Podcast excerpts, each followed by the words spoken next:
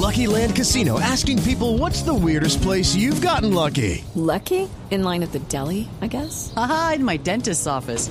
More than once, actually. Do I have to say? Yes, you do. In the car before my kids' PTA meeting. Really? Yes. Excuse me, what's the weirdest place you've gotten lucky? I never win and tell. Well, there you have it. You can get lucky anywhere playing at LuckyLandSlots.com. Play for free right now. Are you feeling lucky? No purchase necessary. Void where prohibited by law. 18 plus. Terms and conditions apply. See website for details.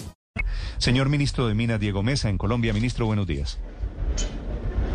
Néstor, buenos días. Un saludo especial a usted y a todos los oyentes. Ministro, ¿va a subir el precio de la gasolina como consecuencia de estos precios internacionales del petróleo?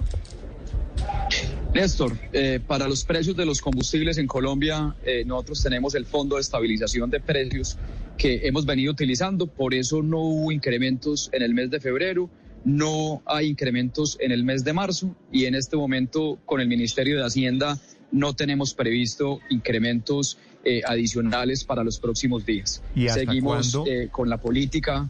¿Hasta cuándo puede aguantar el Eh, Fondo de no- Estabilización, ministro, manteniendo precios de la gasolina como si no se hubieran disparado los precios del petróleo? Bueno, Néstor, el, el Fondo de Estabilización justamente lo que hace es prever que el mercado de crudo tiene una volatilidad constante, que suben y bajan los precios, como acaban de, eh, de decir en el análisis, hace dos días estuvo en 135. Ayer bajó a 106, hoy está en 111 y lo que queremos es evitar esa fluctuación en los precios de los combustibles. Entonces, por ahora vamos a seguir por los próximos meses utilizando el fondo de estabilización, eh, que ha sido el mecanismo para evitar que se le traslade al usuario esa volatilidad. Pero una precisión también, Néstor, que eh, he estado haciendo pedagogía con el tema.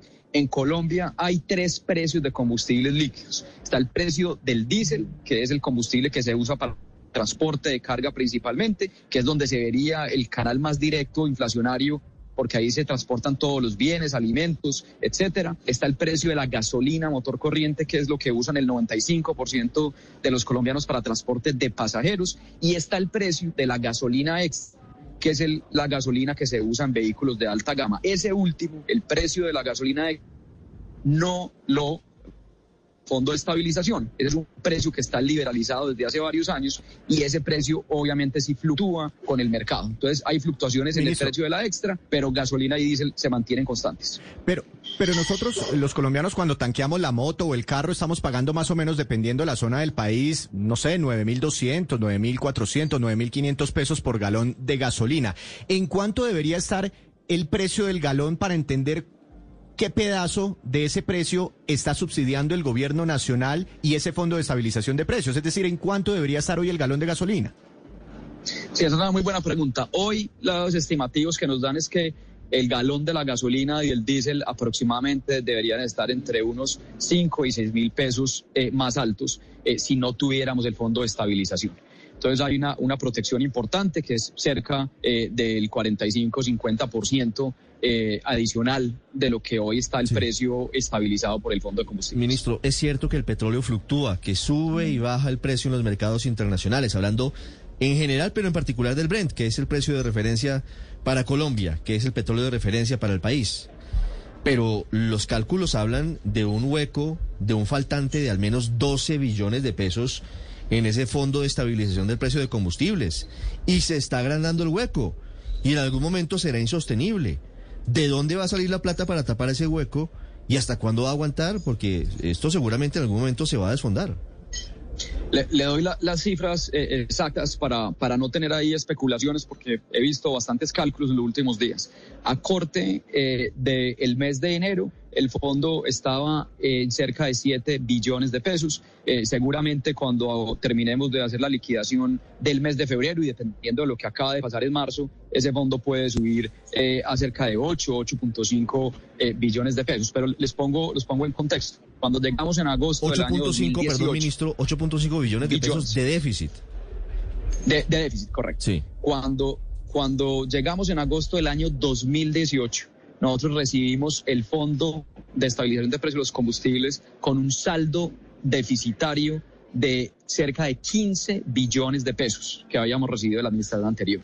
Ese saldo eh, lo terminamos eh, liquidando, pagando a través del Plan Nacional de Desarrollo Eh, y hoy, tres años y medio después, eh, estamos en el saldo que le acabo de decir, 7 eh, billones de pesos aproximadamente, 7.5, con una particularidad. Cuando estuvimos en, en el mes de marzo del año 2020, que ustedes se acuerdan que hubo un desplome del precio el crudo, que incluso vimos contratos eh, futuros en terreno negativo, en ese momento el fondo tenía un superávit y alcanza a tener un superávit de cerca de 400, 500 mil eh, millones de pesos, que pues después obviamente se fue cancelando a medida que fue incrementando el precio. Entonces esto es algo que fluctúa y pues que el, saldo final obviamente pues va a depender eh, de cómo se mueve el precio del crudo versus el precio de liquidación. En cualquier caso, ministro, ese cálculo que usted hace de 8.5 billones de pesos al que llegará ya muy próximamente, ese déficit en el Fondo de Estabilización de los Precios de los Combustibles, pues está ni más ni menos que 3 billones por encima de lo previsto en el marco fiscal de mediano plazo. ¿Cuáles son las implicaciones de eso, ministro? ¿Y cuál es el costo de oportunidad? ¿En qué se podría estar empleando y usando esa plata en lugar de irse a financiar ese saldo negativo del Fondo de Estabilización de Precios del Combustible?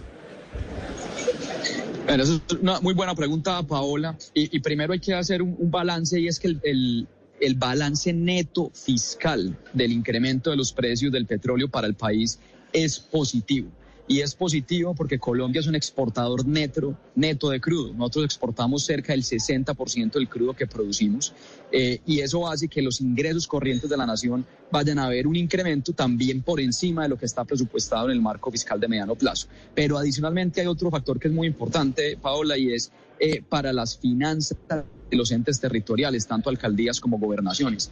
Vía regalías, cerca de uno de cada tres pesos de esos presupuestos vienen eh, del petróleo y la minería y el 80% representa al petróleo. Entonces vamos a tener excedentes. Ya vimos que con el incremento que hubo en enero y febrero, cerramos el mes de febrero con el presupuesto bienal de regalías con un sobre recaudo del 120%. Y esto pues que no teníamos los precios por encima de 100 dólares. O sea que ahí va a haber un excedente importante para los municipios. Estados Unidos, y para hacer Estados Unidos, ministro, le ha pedido a Colombia aumentar la producción de petróleo?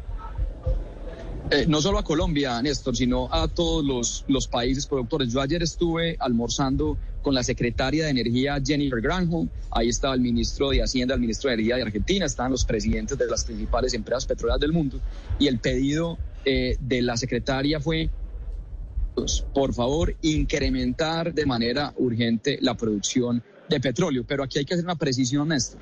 El pedido que hace Estados Unidos realmente no es para abastecer el mercado americano, es para garantizar que a nivel mundial no vayamos a tener.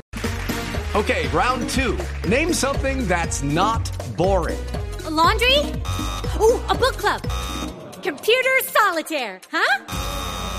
Ah, oh, sorry, we were looking for Chumba Casino. That's right. ChumbaCasino.com has over 100 casino style games. Join today and play for free for your chance to redeem some serious prizes.